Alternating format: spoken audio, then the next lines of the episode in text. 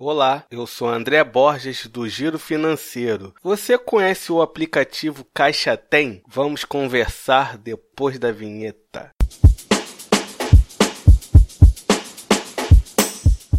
Caixa Tem é o novo aplicativo da Caixa, criado para facilitar o acesso de todos os brasileiros a serviços sociais e às diversas transações bancárias. O app está disponível para download nas lojas do Android e do iOS. No app é possível acessar informações sobre o auxílio emergencial, benefícios e programas sociais, além de informações ao trabalhador, como FGTS, abono salarial do PIS e o seguro-desemprego. Quem tem conta na Caixa também pode consultar saldo e extrato, fazer pagamentos e transferências de até 600 reais por transação e até um mil reais por dia. Como funciona? Depois de baixar o aplicativo para Android e iOS, é só colocar o seu CPF e criar uma senha de seis dígitos. Pronto, depois é só acessar o serviço da sua preferência. Para acessar informações da sua conta, fazer pagamentos e transferências com a mesma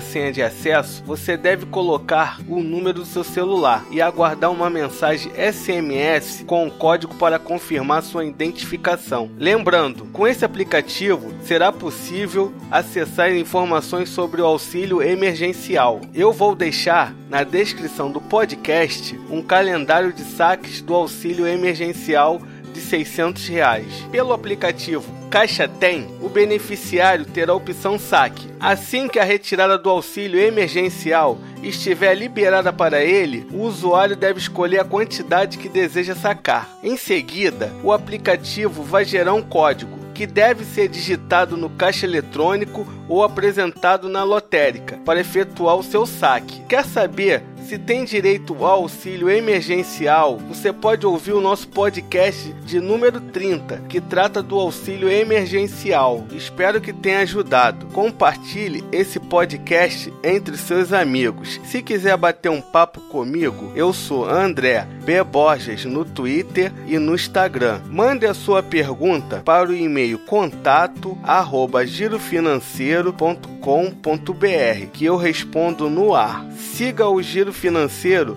nas redes sociais. Também estamos no Spotify e no YouTube. Até a próxima!